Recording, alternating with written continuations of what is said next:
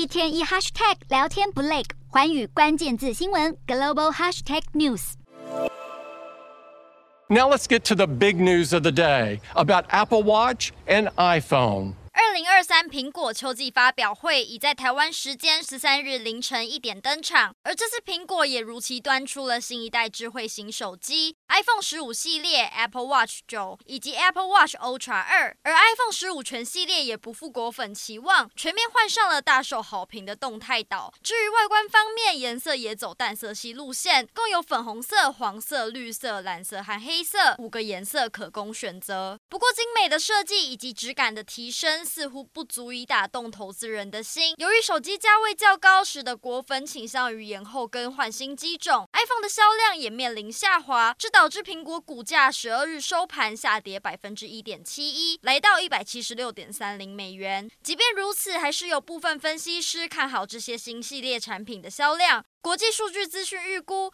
，iPhone 十五系列推出后十二个月，出货量有望高达一点五亿台。而原因则是该机构统计，约有六成的 iPhone 用户现有手机已经用了四年以上，因此对于需要换机的他们来说，这次新款的更新已经足够了。